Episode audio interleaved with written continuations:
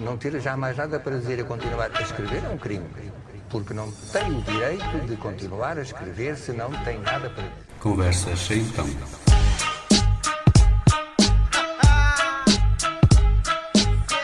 Muito bem-vindos a mais uma Conversa Sem Então, um encontro semanal com cinco situações pouco habituais para a escolha de cinco músicas e uns minutos de conversa. O meu nome é Zé Carlos Barbosa, comigo hoje está o Tiago Josué Ferreira, que é Presidente da Juventude Socialista de Penafiel e Vice-Presidente da Juventude Socialista do Distrito do Porto, é assim mais ou menos. Eu às vezes digo assim umas coisas menos corretas e as pessoas, acho que já é tradição, as pessoas no princípio têm que, corrigir. Não há mais importante, mas sim, mas é, mas está certo. Uh, estás a tirar um mestrado em Gestão de Projetos na Escola Superior de Tecnologia e Gestão uh, e estudaste na Faculdade de Letras da Universidade do Porto. Daqui a um bocadinho vais falar um, um pouquinho mais sobre, sobre ti, certo. queria conhecer-te um pouquinho melhor. Uhum. Muito obrigado por teres aceitado este, este convite. Um, e geralmente nos, nas conversas então começamos sempre por, eu, ou melhor, eu começo sempre por pedir um, um adjetivo que, que caracterize qual era a palavra que tu escolhias para ti? Qual é a palavra que tu escolhes para te, para te caracterizar? Isto é, parece um clichê, mas eu diria teimoso, porque eu sou mesmo verdadeiramente teimoso. mas é mesmo um clichê.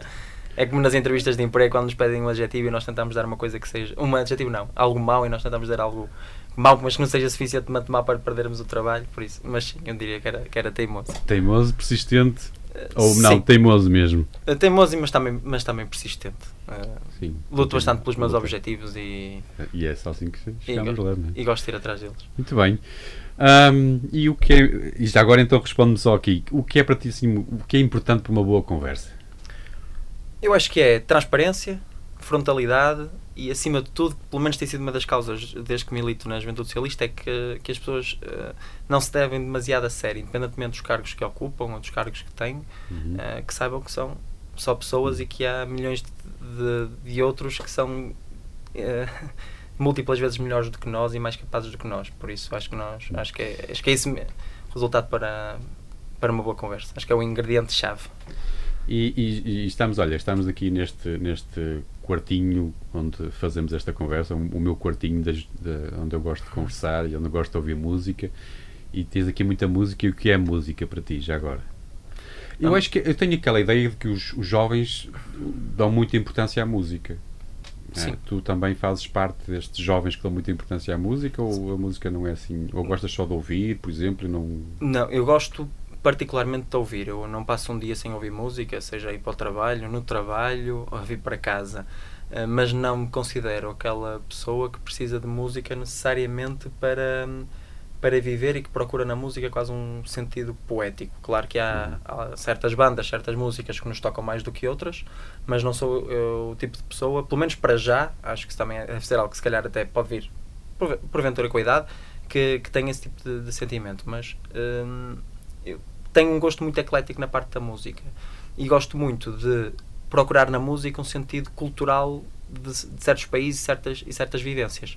Uh, por isso, eu, o meu, a minha ligação com a música, mais do que a música por si, é tentar uh, encontrar bandas uh, de outras culturas que não a mim e tentá-las conhecer mais a partir, a partir uh, dali. Sim, eu já, já percebi que algumas coisas que fui lendo do, hum, a teu respeito, ou, ou escritas até por ti, dás muita importância a isso, às, às culturas, não é? És Sim. muito curioso pelas, pelas culturas dos outros e pela forma. Exatamente. Mas já voltamos lá. Certo. Vamos já partir para o primeiro desafio.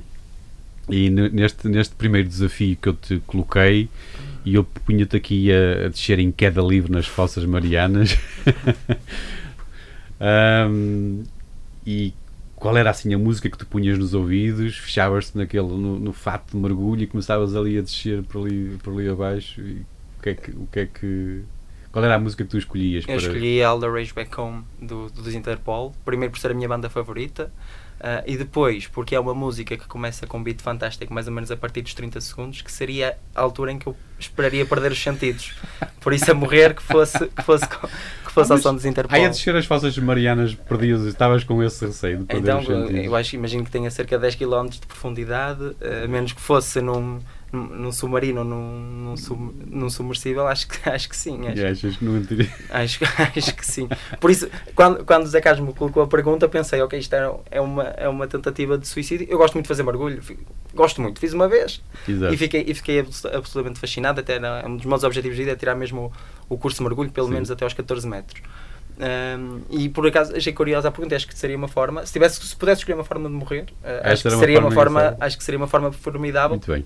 Estaria para um sítio onde quase ninguém foi. Sim, senhor. Então, os Interpol, que são de Manhattan, em Nova York, nos, nos, nos Estados Unidos, e este foi o primeiro single de amostra do quinto álbum da banda, o El Pintor, em 2014. Ficámos com os Interpol, All the Rage Back Home.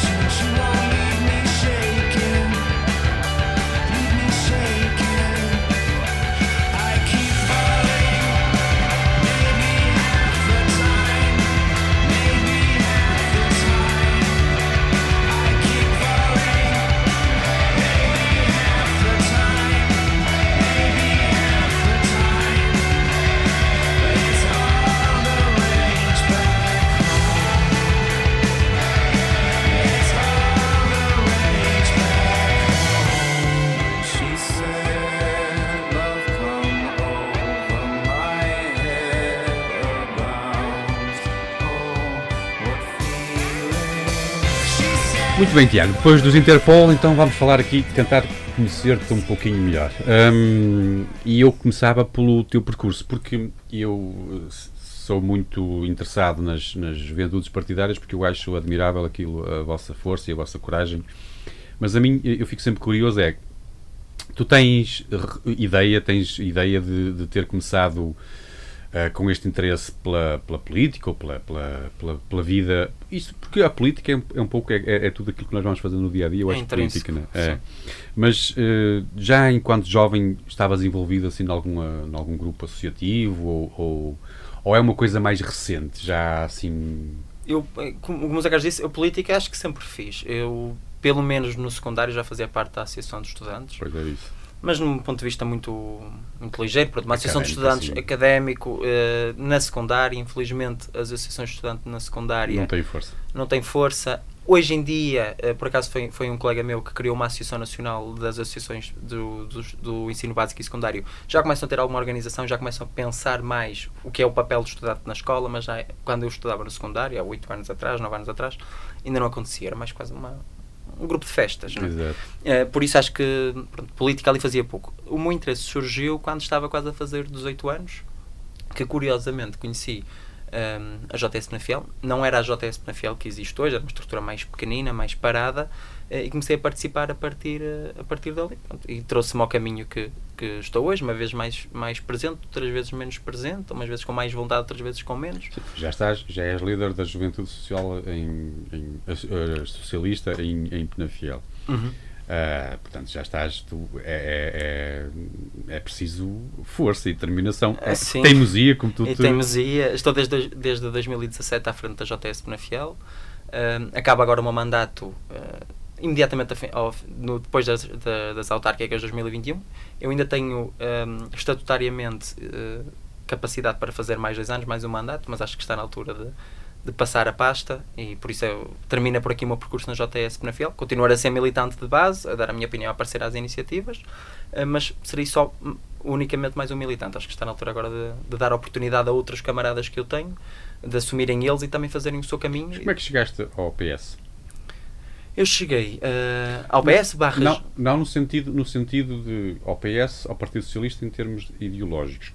O que, é, uhum. o que, é, que te define a ti, enquanto jovem, enquanto pensador, enquanto ser humano? Certo. O que é que as, as tuas ideias, o que é que te levam a, ao PS? Ao PS. Eu nasci. Uh, primeiro, uma declaração de interesses, que eu acho que isto é importante. Eu não tenho ninguém na família uh, que seja militante do Partido Socialista, à exceção de um tio meu que esteve na, como secretário de junta nos anos 80. Eu até digo isto tem jeito de piada, ou seja, eu não tenho tios, não tenho um, não tenho, o meu pai nunca fez política, a minha mãe nunca fez política, eu fui a primeira pessoa. E eu acho que foi principalmente uma questão de justiça. Eu acho que falta justiça e equidade no nosso país, como falta no mundo, basta olhar para as notícias. Uh, e foi isso principalmente que me, que me fez um, ter atenção pelo, pelo Partido Socialista mas ao mesmo tempo eu não me vejo como uma pessoa que quer expropriar tudo e nacionalizar tudo e que seja o Estado a controlar uh, toda a economia. Eu também compreendo. Uh, os meus pais têm um pequeno negócio, têm uma oficina de automóveis, o meu pai é empresário e não é individual. Uh, também percebo que as pessoas possam ter o direito de, de exercer e de criar a sua própria riqueza. Por isso sou completamente a favor que o Estado tenha participação na economia em fatores que são absolutamente chave, como é defesa, como é saúde, como a educação, mas que no resto o Estado dê capacidade às empresas também de se conseguirem emancipar e de criarem, fazerem o que sabem fazer. E são principalmente estas, eh, eh, na parte, quando falamos em, na parte económica, foi isto que me atraiu uh, e que me fez uh, ser militante do PS. Na parte social, é aquilo que nós já sabemos, é um partido de esquerda, um, que é um partido vanguardista e que basta ver uh, as últimas grandes evoluções sociais no nosso país partiram e aconteceram sempre quando estava o PS a governar, a governar em Portugal. Agora há, há, partidos de direita que também começam a ter esse tipo de filosofia, mas até há bem pouco tempo não havia. Uh, e também foi, foi, foi por aí. O, o, casamento homossexual, a adoção, pelos, a adoção plena também por casais homossexuais, a luta pela, pela despenalização da eutanásia, que eu acredito e espero que esteja, que esteja para breve. Uh, embora tema que, não, que, não, que tal não será possível com este Presidente da República, mas enfim, são uh, a despenalização do consumo de drogas leves, veio-se aprovar depois uh, os casos Podia dar aqui uma data de ideias, mas acho que se percebe hum. o que é que me faz ser militante do Partido Socialista. Embora não sejam só ideias do. Porque há muita gente que não tem as suas ideias no, no, no PS, não é? Quer dizer, assim, como em todos, mas isso é. é, é pois, é isso. Acaba. Mas, uh, por exemplo, o que é que tu. Estu, o que é que. Posso te perguntar o que é que estudaste? O que é que estiveste a estudar? Certo. Estudaste? Porque tu uh, estiveste nas letras. Estive. Eu sou uh, mestre em arqueologia. Uh, e era, foi uma das coisas que eu sempre quis uh, fazer. Eu sempre gostei Estudar muito de história, arqueologia e cheguei mesmo a exercer. Aliás, agora ainda exerço como título de freelancer de vez em quando em arqueologia comercial.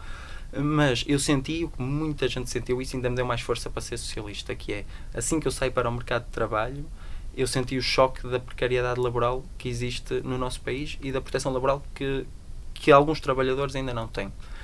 Um, e eu podia, ali tinha duas opções ou tentava viver com isso, como tenho muitos colegas meus arqueólogos, e não só, como temos muita gente nas artes que passa exatamente pelo mesmo, ou, ou mesmo advogados, tenho colegas que formados em, em Direito que passam exatamente pelo mesmo, são, são profissionais liberais, ou seja, não têm proteção laboral quase nenhuma. Um, e eu aí tive que, tive que fazer uma opção racional na minha vida, que foi tentar procurar uma alternativa fora da minha área de formação. A faculdade como, como, acho que independentemente do curso ensina-nos e dá-nos algumas, algumas coisas, não nos dá tudo. Ferramentas, sim. Nem para lá caminho, mas acho que nos dá algumas ferramentas, nomeadamente procura, de autocrítica e afins. Um, e procurei uh, uma alternativa fora da minha área, que encontrei há cerca de dois anos e qualquer coisa, e agora estou à procura de me especializar nessa área. Por isso é que comecei a fazer um mestrado em, em gestão de projetos. E veremos depois se par por aqui ou não.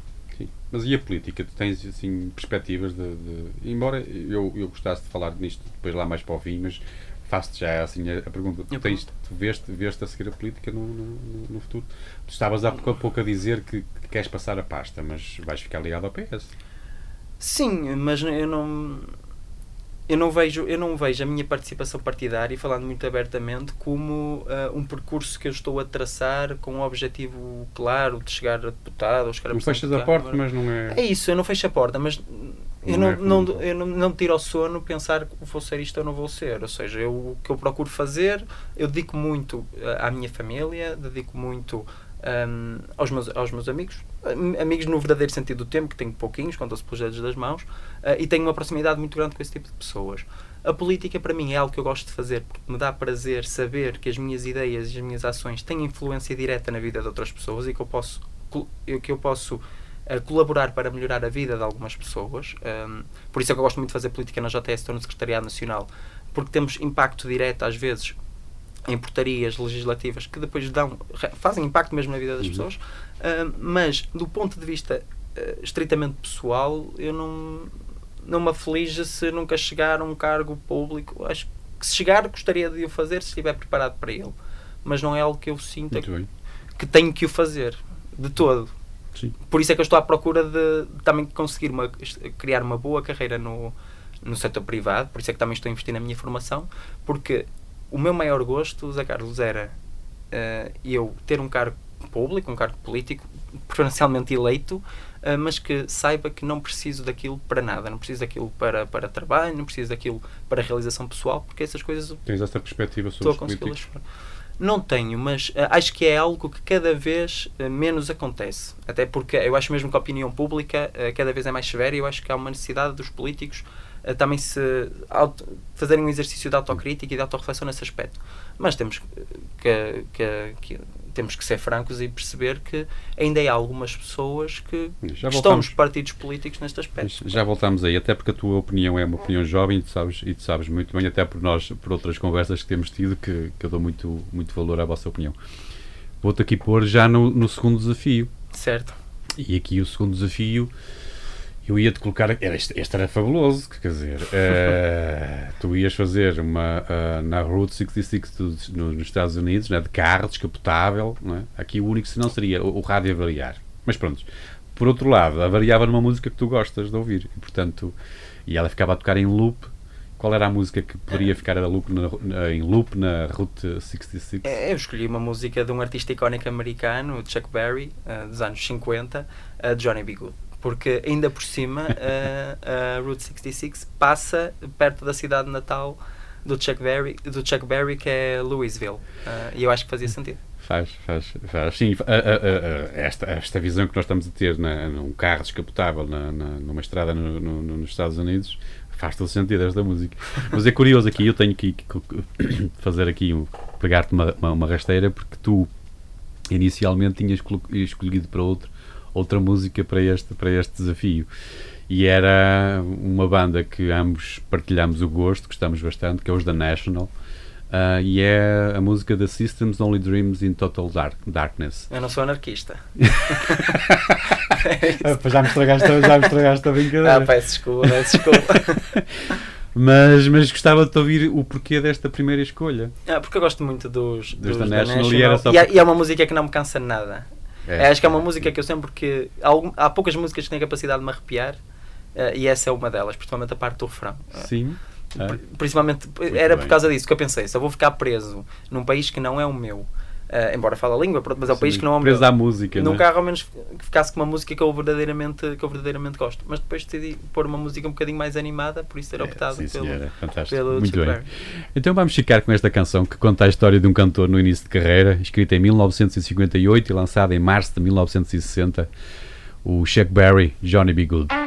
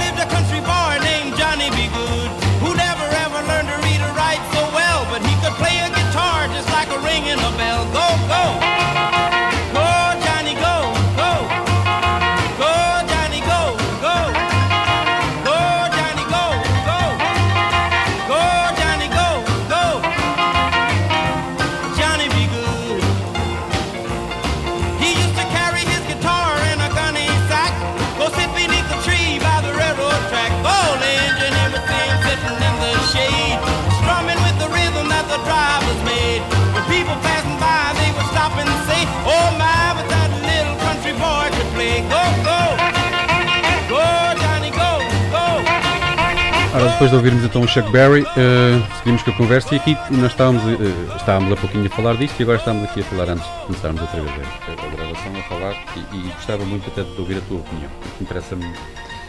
Gosto muito desta, desta. Achas, enquanto jovem, tens sentido que estamos cada vez mais uh, polarizados na, na, nas ideias? Ou seja, hoje em dia uhum. parece que eu, eu estávamos aqui a trocar ideias, por exemplo, e eu, eu estou do, de um lado e tu estás do outro e nós não podemos ter ideias diferentes. Ideias nós ficamos, ficamos jangados um com o outro. Sim.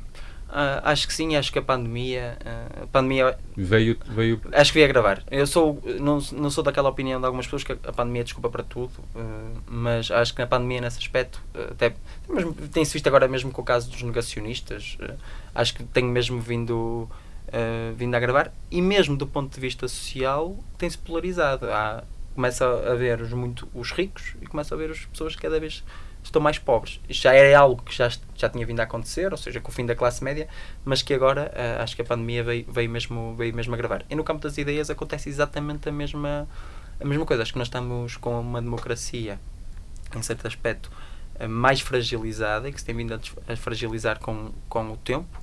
Uh, todavia, isto entristece-me, entristece mas eu acho que isto acaba por ser cíclico. Ou seja, não é, Estas... não é nada, não é nenhum fenómeno novo. Eu posso provocar-te, assim, enquanto, enquanto jovem, já agora deixa-me aproveitar que tenho aqui um jovem em casa, para mais um jovem, não é? mais um. Tenho duas, tenho duas jovens a viver comigo e, portanto, uh, mas, mas uh, estas, estas ideias de, por exemplo, há, há, hoje estava em conversa ao almoço com as minhas filhas e, e a falarmos desta, desta ideia de que uma tem mais a ideia que realmente os, os monumentos são, são uma memória má e a outra a dizer que não, não, nós temos que preservar a nossa história. Quer dizer, os monumentos fazem parte da nossa história e temos que os preservar. Uhum.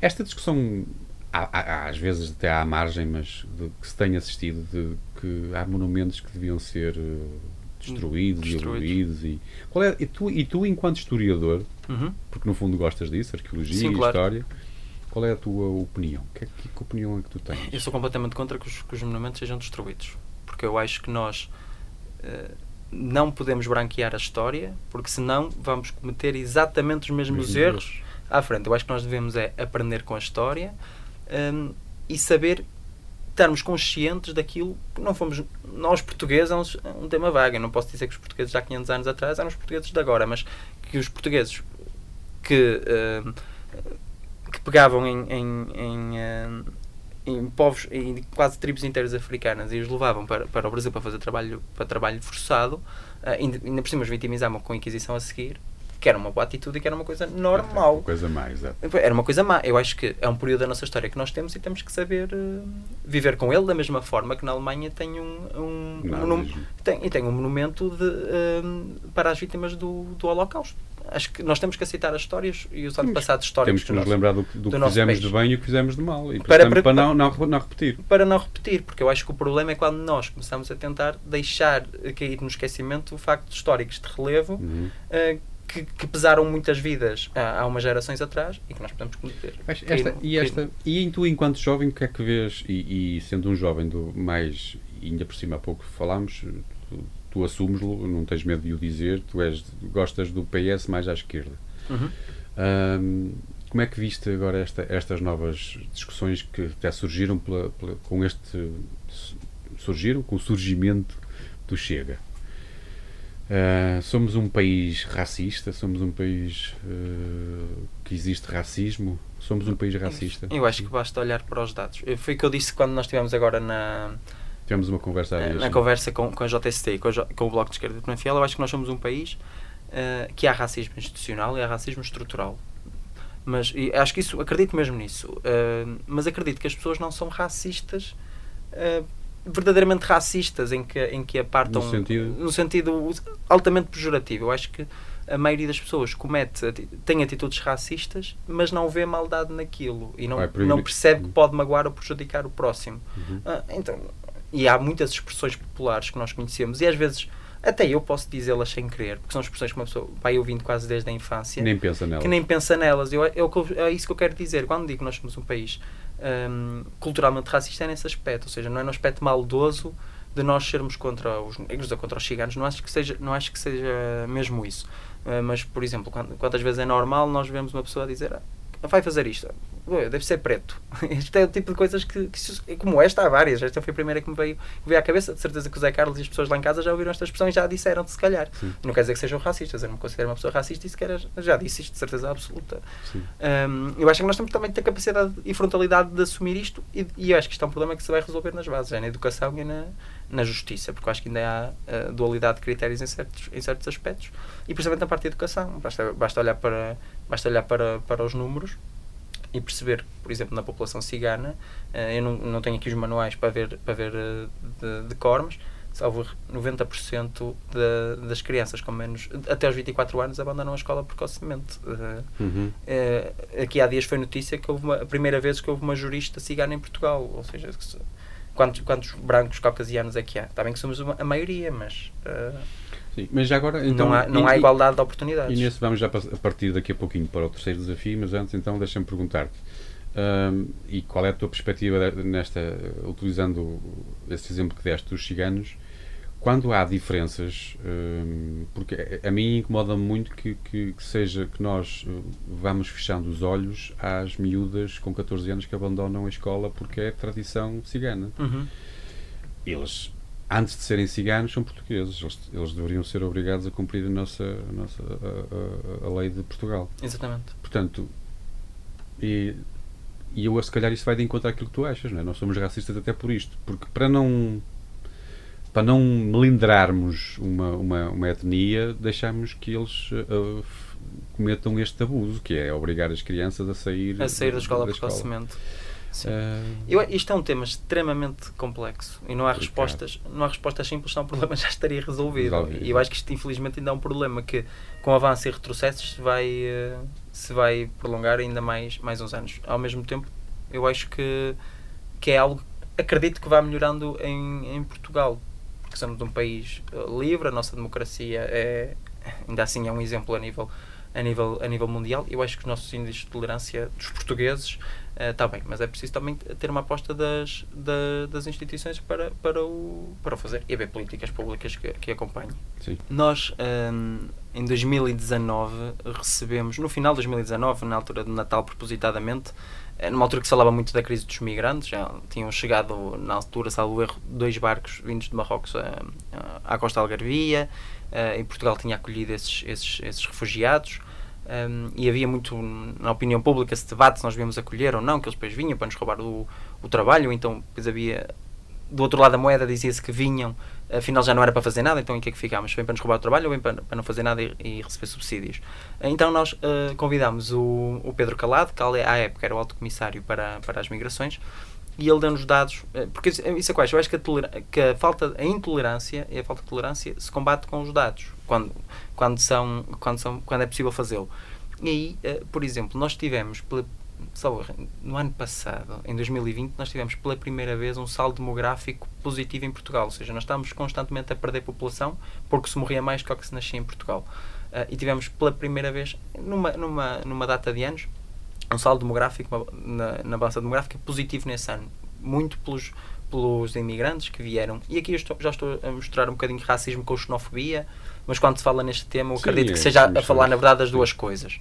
Não seja só do aspecto racial, ou seja, do ponto de vista de diferenças biológicas, mas mais diferenças de nacionalidade e culturais. Um, e, uh, e ao mesmo aspecto, uh, na parte do ele só vem para, para receber o rendimento social de inserção e para receber subsídios, uh, os migrantes nessa, nesse, em 2018, que eram os dados que ele apresentou na altura, salvo erro, tinham contribuído com um saldo positivo de 500 milhões de euros para a segurança social. Ou seja, na verdade, eles é que estão a contribuir também para os portugueses que, que aqui estão. Uh, aquilo, há um relatório, isso é público e é facilmente, uhum. é facilmente refutável esse tipo de, de argumentário uh, que uhum. às vezes tenta virar as pessoas, os portugueses, uh, contra os que estão fora, quando nós próprios às vezes parece, parece que nos esquecemos que nós éramos refugiados nos anos 70, quando íamos para a França. Sim, éramos imigrantes. Quando éramos, éramos... imigrantes e somos sim. um país de imigrantes. Por isso eu acho claro. que nós não estamos em posição de, de ser. Eu, eu acho que existe um aproveitamento é do medo e, da, e das condições que nós e do medo de perdermos estas condições, sabes? Acho que é isso que e é isso que nós temos que combater, é criarmos condições para todos para estarmos melhores. Se nós estivermos bem, uhum. nós recebemos bem. Até porque os portugueses são por regra geral pessoas que gostam de receber. Gostam de receber, principalmente é. no norte, no é, nós, é. mas gostávamos todos de receber. Olha, vamos passar para um, o terceiro desafio. E este, neste, neste terceiro desafio ia-te colocar à procura de uma, de uma ajuda para resolveres um problema de insónias. Por alguma razão tinhas ficado com problemas para dormir, uhum. não conseguias dormir, procuraste um terapeuta, o terapeuta fez-te um tratamento de hipnose e escolheu uma música. Escolheu não, ele disse: Eu vou-te fazer um tratamento de, de hipnose em que, quando ouvires uma música que tu vais escolher, tu vais dormir como um anjinho. Portanto, qual era a música para tu dormires com um anjinho? Eu escolhi a, Como Calha do, do B Fachada. Eu gosto muito do B Fachada. Gosto muito de música portuguesa e achei que, fizesse, que fazia sentido também colocar algum artista português que eu apreciasse aqui, porque não, não, não rola algumas músicas. Acho que era. Demotam para alguém que ouve tantos artistas portugueses não colocar, não colocar uh, nenhum. E coloquei também um dos meus, um dos meus favoritos. Um, e acho que essa música em particular. Um, como calha? Como calha. Uh, se, se, se ouvir, vão, ouvir a letra, vão ouvir a letra a seguir. Uh, é mostra, relaxante? É, além de ser relaxante, eu acho que a letra é de certa, de certa forma aliviadora, porque parece que nós estamos neste mundo, e eu acho que isso se sente mais até nos países do hemisfério norte do que nos países no hemisfério sul, que nós vivemos ao mundo para trabalhar, para produzir riqueza, para passarmos certos patamares que já estão predestinados e que já são hereditários, ou seja, já eram dos nossos pais, já eram as missões dos nossos avós, uh, e depois para, para morrer quando tivermos, uh, quando esperamos pela velhice e quando usufruímos da nossa, da nossa reforma. E eu acho que o B Fachada, tanto como artista, como pessoa e mesmo como representa nessa, nessa música, eu acho que mostra o porquê das coisas terem que ser, uh, terem que ser assim, porque ele próprio diz como é que não pode ser como calha. Não quer dizer que eu, leve, que eu leve isto à letra, mas às vezes bem que me apetecia fazê-lo. Por isso acho que era a música para, que me faria adormecer e que me dá algum conforto. Muito bem, bem escolhido.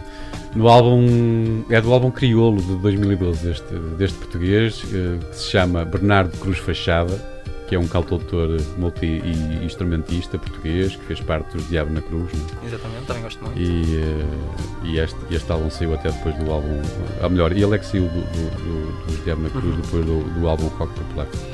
Vamos ficar então com o Bia Fechada a cantar Como Calha. Viver no lixo na cama, casar na cama na capela, putas, vinho e Cinderela, caça ao fim de semana, ganhar o pão de gravata, a chafurdar lama, ficar para sempre a manela, não se ama como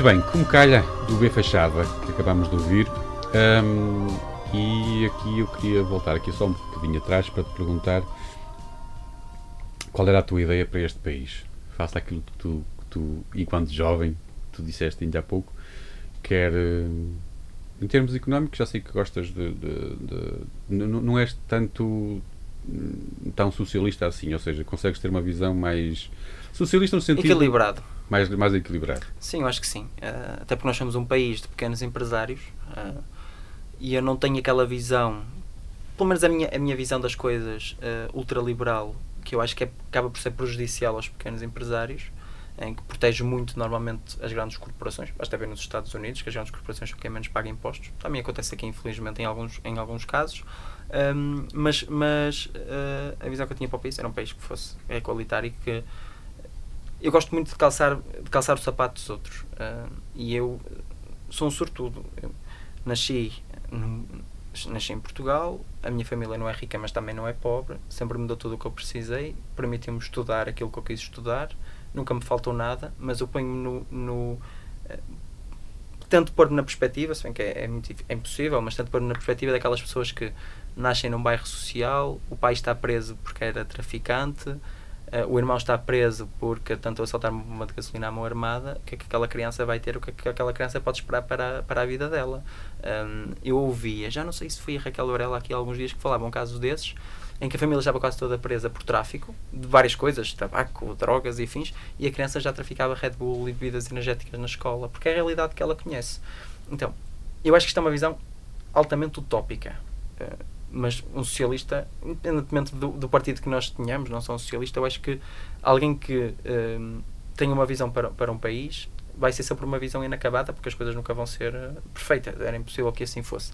Mas a minha visão para o país era uh, um país em que todas as pessoas tivessem exatamente o mesmo tipo de, de oportunidade e que a pobreza e a exclusão social não fossem hereditárias, porque eu acho que é um dos grandes males, não só de Portugal, mas uh, de quase todos os países em geral, é que a, a, pobreza e a exclusão social são, são hereditárias. É, acho que é muito difícil em certos patamares. Há casos de sucesso, claro que há, e são muitas vezes usados para justificar que cada um pode chegar onde quiser, mas sabemos que na maioria de, dos casos uh, as pessoas uh, vivem e morrem muito dentro do ciclo em que, em que estiveram. Porque há uma frase que eu gosto muito que é a diferença entre um proletário e um capitalista é o acesso uh, precoce ao capital. É? Um, um, capitalista eh, já tem capital à partida eh, e consegue investi-lo e criar, criar mais riqueza, tem acesso a boa educação, tem acesso a um ciclo de influência um, dentro do seu ciclo de amigos normal. Enquanto uma pessoa, num caso de exclusão social, é, sabemos que é muito difícil. Pode estudar, pode conseguir ter sucesso, mas acho que isso não é. Acho que isso é exceção e não a regra. Por isso a minha visão para o país era mesmo essa. E um país que fosse mais equalitário também do ponto de vista um, não só social, mas mesmo do ponto de vista uh, económico porque eu acho que ainda assim é, é difícil ter um pequeno negócio em Portugal, uh, é difícil ser um pequeno empresário em Portugal e eu não vou ser ingênuo a dizer que, que acho uh, que as coisas, o sistema fiscal é extremamente justo em Portugal, porque eu acho que não é. Por exemplo, acho que a TSU podia ser perfeitamente progressiva para as empresas, acho que as empresas que, que faturam mais e que têm mais resultados podiam pagar uma taxa de TSU superior às empresas que, que fabricam, eh, que produzem menos. Por exemplo, eu trabalho numa pequena empresa com 8 pessoas Uh, e eu compreendo que a minha empresa tem mais, tem mais dificuldade em pagar-me um salário, como uma empresa como uma Nosa, como a EDP, é uma pessoa com uma posição claro. de salário parecido com o meu. É, uh, é algo que, que é uma ideia que eu, que eu tenho, ainda não se, fala, não se fala muito, mas isto é um dos casos, de uma, uma, um pequeno exemplo de uma visão que eu tinha para, para, para o país. Hum. E agora deixa-me colocar-te aqui em maus lençóis, não é? Como é que tu vês a, a Fiel? não, eu, eu, eu cometi um erro em 2017, era mais mais novo e menos maturo do que que sou agora, que era entrava muito na crítica ao executivo. E as pessoas não gostam disso. As pessoas não gostam que digam mal da terra delas, por muito que as coisas estejam péssimas. Uh, por isso agora o, o, que tento fazer e não tento fazer aqui com nenhum mas com estratagema político, acho que é mesmo uma forma mais correta de estar na política. Uh, eu vejo Penafiel como uma cidade que poderia ser efetivamente muito melhor do que o que é. E como uma cidade que peca muito pela falta de políticas que tem. Ou seja, políticas municipais, acho que é uma cidade que não tem estratégia municipal.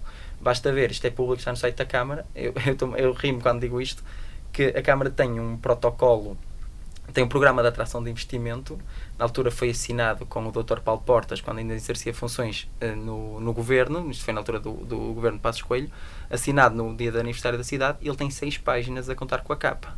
Ou seja, como é que um município procura atrair investimento para o seu território quando tem um programa de, de atração de investimento?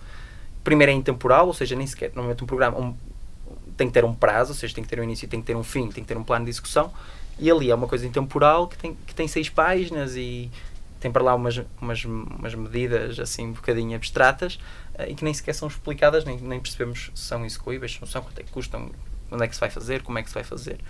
Um, e mas isso até há qualquer coisa. Há muitos lados que não têm plano nenhum. Ou seja, não há um plano municipal para a igualdade, uh, não há um plano municipal para a proteção animal e agora com o, final, com o fim do, do, do abate animal.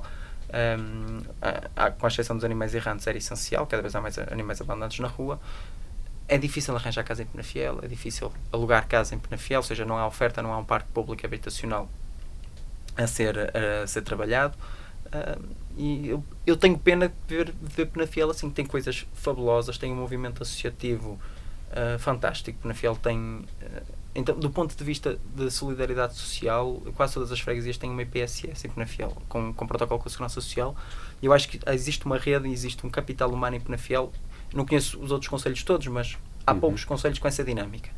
Um, mas do ponto de vista depois operacional, a parte do Executivo Municipal. Depois eu acho que falta alguma coisa no aproveitamento deste, deste aspecto, na mobilidade. Mas como é que consegue, como é que vês Penafiel daqui a uns anos? Espero que socialista. não, não, estou a brincar. Uh, não, acho que Penafiel tem sempre uma posição de destaque porque é capital. Então, sendo é assim, deixa, então deixa-me deixa voltar atrás. Desculpa lá interromper. mas uh, como é que vês este ano o, o, o, o candidato socialista uh, em Penafiel? É eu, vês, eu, achas que ele tem hipótese? Eu acho que o PS tem sempre hipótese, porque primeiro tem uma base eleitoral uh, mais ou menos certa, como tem o PST, são partidos com muita história, uh, mas depois, porque o, o, o PS, antes do PST estar no poder, está mais ou menos 20 anos. Agora o PST está mais ou menos 20 anos. Eu acho que isto acaba por ser cíclico, de certa forma. Um, e o PS? O PS não. O Penafiel é um conselho uh, tradicionalmente socialista. As pessoas apoiam um, um, uma coligação de direita para, para o Conselho, porque é, muita gente, muitas vezes se diz que no Conselho não interessa tanto o partido político, mas nas eleições um, europeias o PS só perdeu em 6 freguesias, em 28, e nas eleições legislativas o PS só perdeu em, em 5 freguesias, em 28. Ao passo, por exemplo, do que acontece em, eh, por exemplo, aconteceu em, em, em Passos de Ferreira, que foi durante muito tempo PSD, quase 40 anos PSD, Uh, que, neste momento agora está lá um, um executivo de, de, esquerda, mas que nas outras eleições, quando são eleições nacionais, o eleitorado sabe distinguir uh, os momentos e ganha lá o PSD. Por isso eu acho mesmo que quando são eleições nacionais, europeias, o PS tem tendência a ganhar. Eu acho que isso podia ser um alento. Agora, o PS tem que ser capaz de conseguir traduzir para a prática um, e conseguir mobilizar as pessoas, perceber que é um projeto alternativo de, de confiança. Eu tenho muita, tenho muitas esperanças no Paulo. Uh, ele esteve comigo na JS, embora seja mais velho que cerca de 5 anos, já saiu há algum tempo da JS, mas chegámos a estar juntos. Na altura não era eu presidente, ele era presidente da mesa, uh, por isso conheço muito bem. E ele esteve um, no governo, eu acho que isso lhe deu deu-lhe alguma preparação política uh, que, que, foi muito significativa e dá-lhe uma visão política uh, muito grande sobre, no geral, e acho que lhe permitiu crescer muito politicamente. Nos últimos anos. Deixa-me só aqui que é muito curioso aquele trabalho excepcional que vocês têm feito na JTS com estas dinâmicas e estes projetos que vocês têm para falar.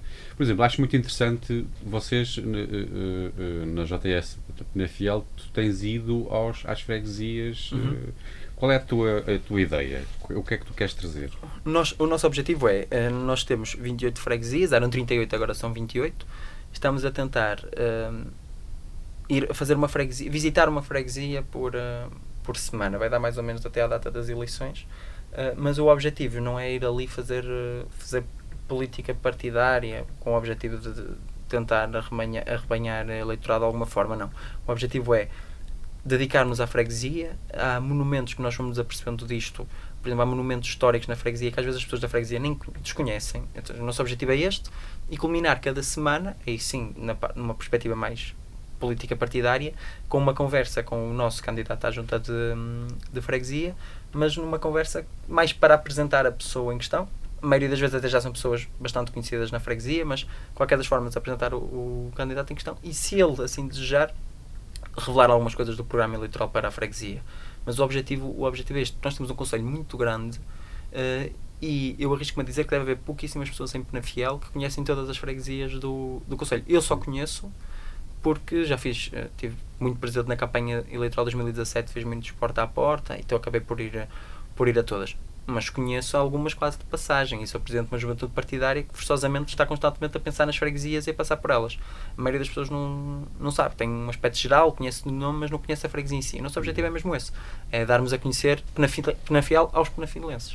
E em termos de distritais, tens, tens, também tem feito uma, algumas, algumas dinâmicas, algumas atividades, queres-me falar só um bocadinho do que tem Quero, feito? claro que sim, claro que sim. Nós acabámos agora o roteiro, o roteiro da saúde, um, Nós, na Federação de Porto, a Federação de Porto tem, como é uma, uma estrutura distrital, assim como a nacional, tem um papel um bocadinho diferente das estruturas concelhias. As estruturas concelhias, assim como os núcleos de residência, que às vezes existem em freguesias específicas, nós temos oito em Penafiel, devemos ser dos conselhos que têm mais, um, que tem o objetivo muito de fazer aquela política local. A JS, a JS distrital tem um grande desafio, na minha opinião, porque ao contrário de uma conselhia que tem sempre um executivo municipal que, que pode escrutinar a sua ação política e a JS nacional, que tem sempre o governo a Assembleia da República, que tem uma relação direta, nós não temos um governo, não somos um país regionalizado, ou seja, não temos um governo intermédio a quem a Federação do Porto possa, possa escrutinar. Por isso, eu acho que um, um dos grandes desafios da Federação do Porto, em qualquer estrutura federativa, na JS, na JS e eu acho que é esse. Falta ali, não há ali um grau intermédio.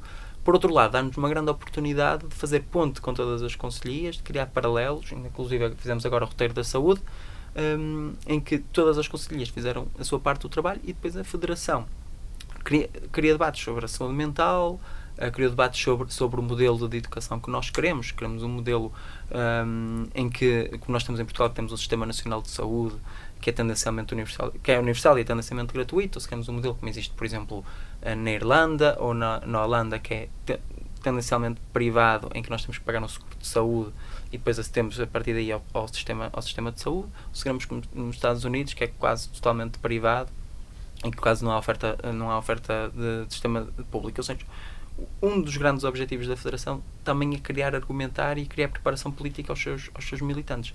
Porque nenhuma estrutura, independentemente se, está, se colabora a âmbito conselheiro, distrital ou nacional, se substitui e cada uma tem o seu papel. Isto não está escrito, mas cada uma tem o seu papel mais ou menos bem definido. Muito bem, Tiago, já estamos uh, aqui a ultrapassar um bocadinho o tempo. Deixa-me aqui colocar-te já uh, na quarta situação. Está bem?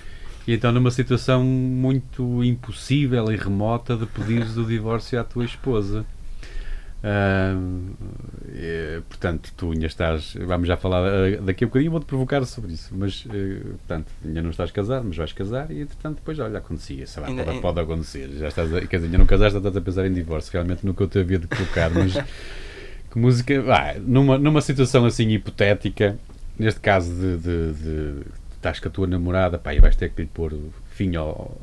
Pá, isto acontece, pode acontecer. Que música é que escolhias para fazer assim de banda sonora para este, para este pedido invertido? Em vez de pedires o, o casamento, ias pedir para acabar a relação. Para acabar a relação. Há quem faça festas de divórcio agora.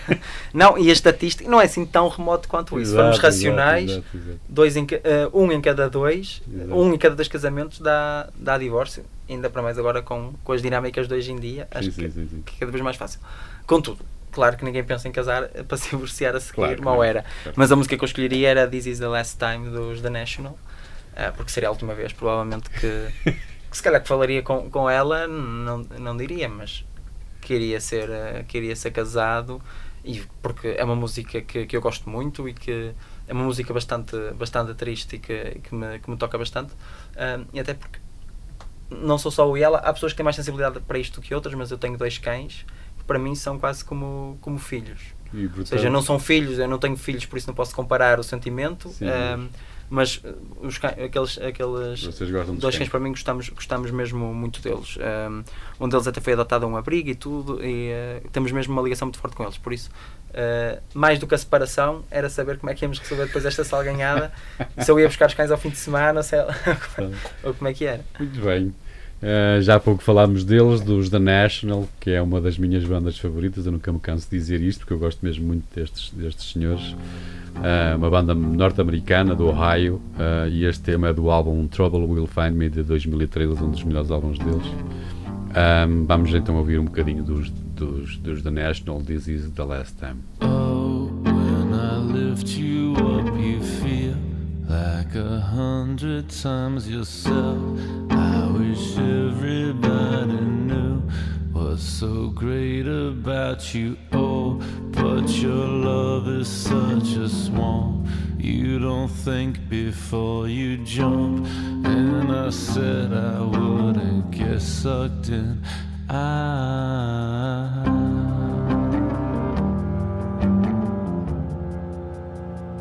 This is the last time.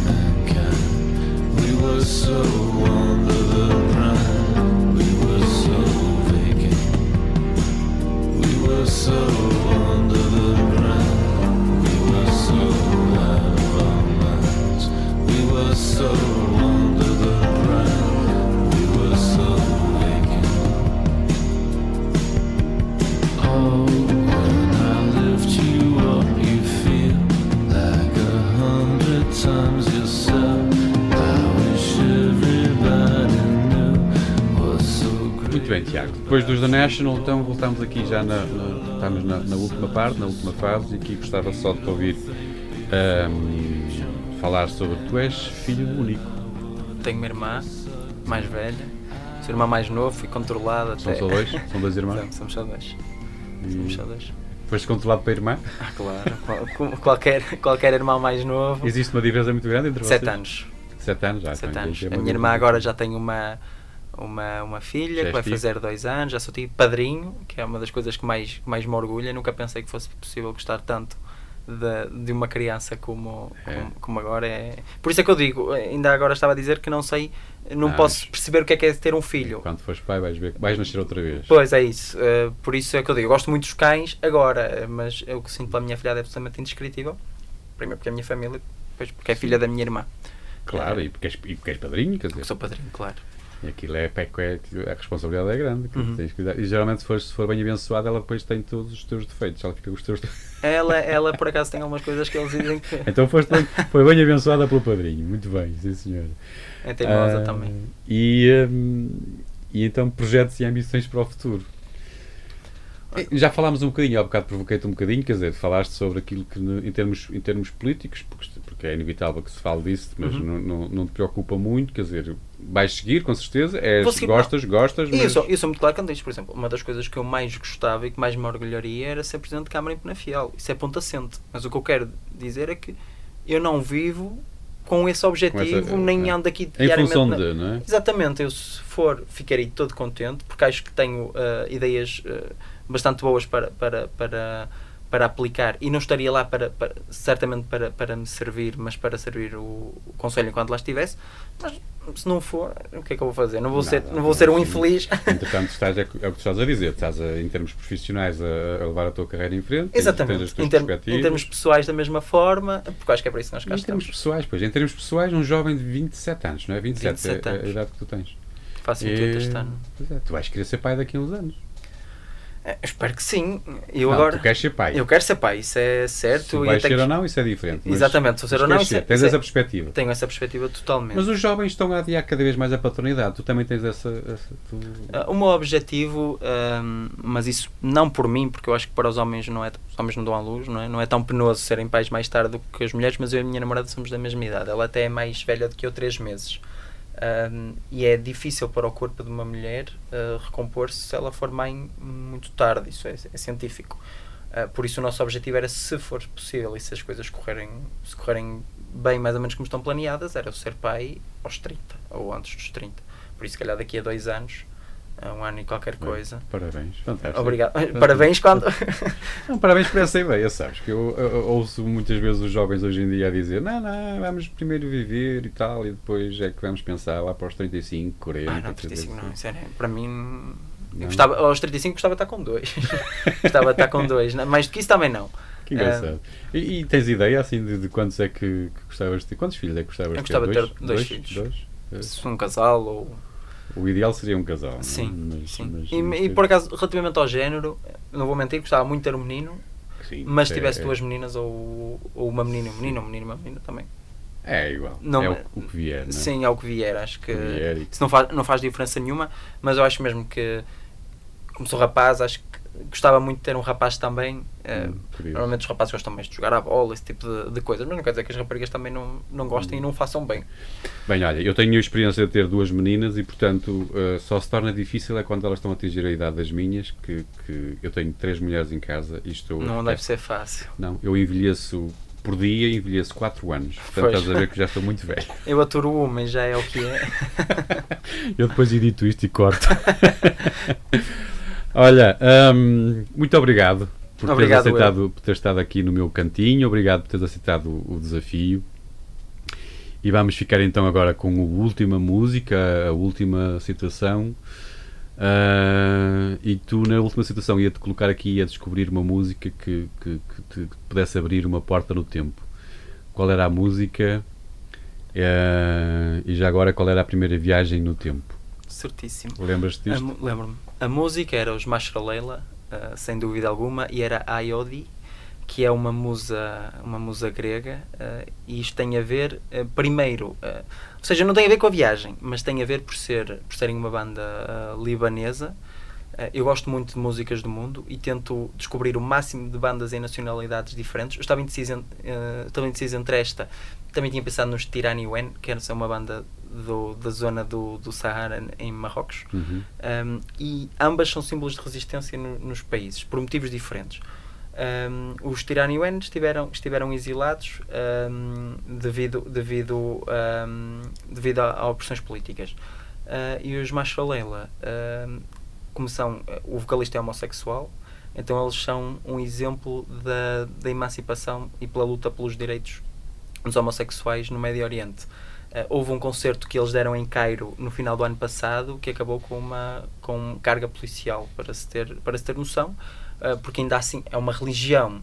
Os homossexuais são como os, os homossexuais, os, os, muçulmanos, em certo aspecto, são como os cristãos. Uh, mas institucionalmente são uh, os países muçulmanos são mais são mais fechados alguns países que já começam a mudar quando se viajam a esses países já visitei quase todos os países do norte da África por exemplo uh, e acho que isso nos dá uma boa abertura Eu gosto muito de viajar uh, principalmente para culturas totalmente distintas da nossa mesmo para abrir horizontes um, mas ainda há alguma, alguma opressão. E era, foi nesse aspecto também que eu escolhi, porque quis trazer um símbolo de, de, resistência e é uma banda que eu gosto mesmo muito, principalmente por não perceber uma única palavra e adorar as músicas quase, quase todas. E aconselho as pessoas que vão ouvir uh, em casa a seguir que, que, que desfrutem, que pesquisem mais. Procurem. Deixa-me dizer-te que eu não conhecia. Quando e quando sugeriste esta música, eu fui ouvir e, e, e adorei. Adorei a música e, e fui, fui, fiz aquilo que às vezes recomendo aqui neste, neste pequeno podcast, que é hum, eu ponho só um bocadinho da música e portanto o desafio é que as pessoas se gostarem daquilo que ouviram vão procurar. vão procurar mais. E eu fiz isso, procurei muito mais e estou absolutamente apaixonado. Não, são, são fantásticos. Fabuloso, são fantásticos. Fabuloso. Li tudo sobre eles, já, já os conheço minimamente, acho eu. E realmente esta música é espetacular. Há uma outra que eu também que agora me está a faltar o nome, mas que eu, que eu, que eu adoro, que eu, eu ouço aquela música, eu, eu, eu houve, um, houve uns dias depois de tu teres, teres sugerido este grupo, e eu, eu ouvi a música e eu ouvi aquela música quatro ou cinco vezes seguidas, em uhum. loop. Adorava a música, ouvia a música, ouvia, ouvia N vezes. Portanto, este grupo é mesmo, mesmo, mesmo muito bom. E obrigado por isso até. Obrigado, eu. Eu quando tenho a oportunidade de introduzir uma banda, quase ninguém conhece pessoas uh, novas e neste caso tendo uma oportunidade de passar esta transmissão na rádio, eu tento, eu tento é, fazê-lo o máximo possível. Recomendo a toda a gente descobrirem este, então estas duas, duas sugestões. O outro grupo é o... Uh, Tiraniwen. Tiraniwen. Tiraniwen. E os Mashro Leila, que este tem um nome complicadíssimo. É complicado dizer, dizer mas, sim. Mas procura que isto vale, vale, vale mesmo a pena. E o título, isto falando, para, se calhar para finalizar, sim. da viagem no tempo, isto é uma musa a Iodi era uma das três musas gregas um, e foi a forma que arranjei de fazer paralelo para a viagem no tempo que eu faria, porque ambos sabemos que os romanos beberam muito da cultura. quase da cultura grega, não só da mitologia, mas Sim. um pouco de tudo, até da arquitetura, uh, e eu sem dúvida alguma que se pudesse escolher era para o período romano, mas não digo o período romano no, sentido lato, mas para um período específico, que era da transição da República para o Império, do, do Segundo Triunvirato. Isto é uma conversa que se calhar só os historiadores é que vão achar interessante, outras pessoas já começam a desligar a emissão, uh, mas era sem dúvida aí, porque estamos a falar da maior potência da antiguidade e da forma como duas pessoas, principalmente Júlio César e o filho adotivo Otávio Augusto, conseguiram transformar uma, uma instituição uh, que controlava milhões de quilómetros quadrados à época, uh, com poder militar enormíssimo, assente, na, assente no, no, seu, no seu Senado e conseguiram controlá-la, uh, passá-la a controlar até ao final, até à queda do Império, pelo menos Ocidente, por uma só pessoa. O Senado continua a existir. E eu acho que devem ter sido tempos extremamente, tempos extremamente interessantes de, de se viver. Um, complicados, uh, por certo, para quem, lá, para quem lá esteve, mas nós também temos tendência a achar os temas mais leves à medida que se os virmos lá longe já não nos afetam tanto. Uh, mas, era, mas era sem dúvida a minha viagem no tempo. Deixa-me voltar aqui atrás e eu, este bocadinho agora que vamos falar, eu depois vou colocá-lo antes porque eu esqueci-me de, de, de, de, falarmos sobre isto e é uma coisa que eu tinha muito interesse em falar contigo, que okay. é esta, esta tua visão, eu sei que, que, que já falámos muitas vezes noutras alturas e as pequenas conversas que fomos tendo, eu, eu percebi que tu gostas muito de, de, das músicas do mundo e gostas muito de outras paragens no mundo. Uhum. E tens esta perspectiva de, de ir, ir buscar exemplos e muita informação e uh, o resto do mundo parece que te diz muito.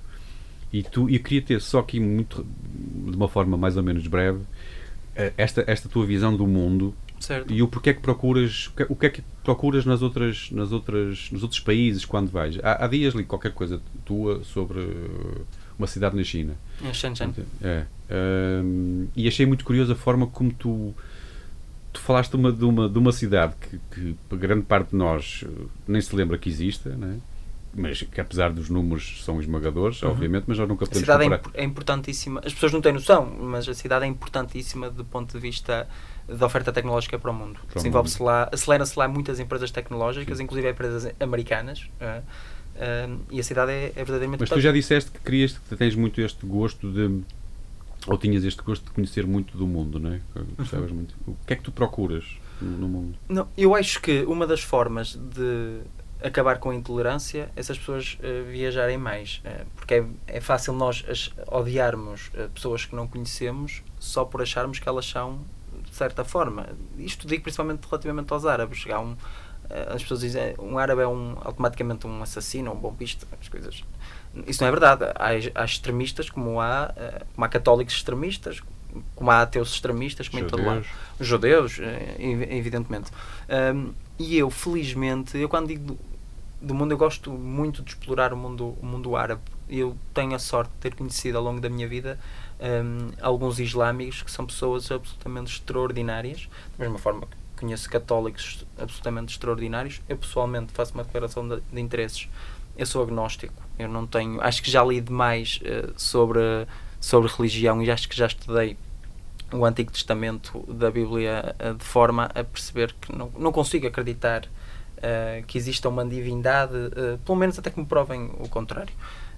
mas, à parte disso, eu gosto muito é de, de visitar e de beber de outros países, também a religião, mas sempre de um ponto de vista cultural.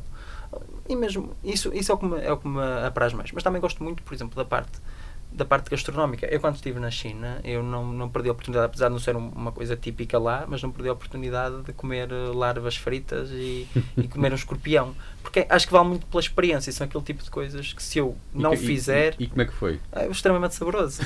a, a, minha namorada disse que nunca mais. Ela não estava lá, que eu fim de trabalho, mas ela disse que nunca mais me ia beijar.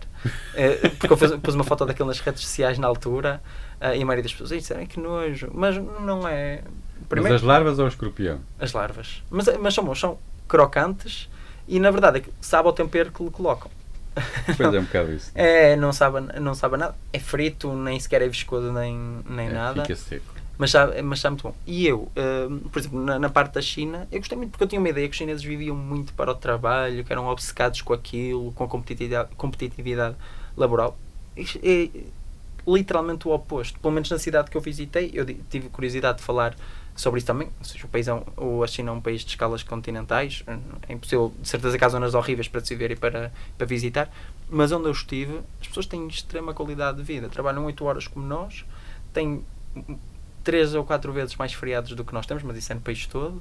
Os ordenados não são, não são baixos, pelo menos nas pessoas que trabalham na área da tecnologia, os salários não são baixos, somos, tem muita qualidade de vida, tem muitos espaços verdes e depois, no caso específico de Shenzhen, como foi uma cidade, era uma vila pescatória onde se construiu uma metrópole, tem uma organização territorial uh, ao nível de Nova Iorque, ou seja, tem um sentido ortogonal, uh, também não é como a cidade de Porto, que é uma cidade que foi construída uh, em cima de si própria que é difícil. Por exemplo, Lisboa tem uma melhor, uma melhor organização porque teve o terremoto e foi possível reconstruir.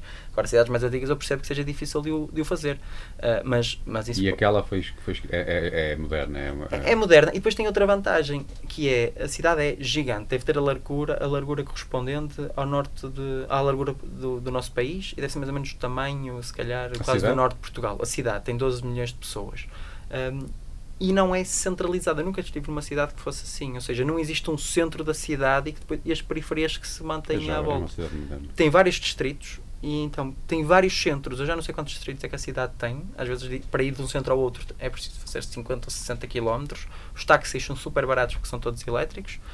Um, e a vantagem é que cada, cada distrito, é quase como se fosse uma, quase uma, na verdade, um conselho dentro da cidade, ou seja, quase um, vários conselhos dentro do conselho, um, tem vários centros, com vários centros empresariais, com vários uh, postos de oferta cultural.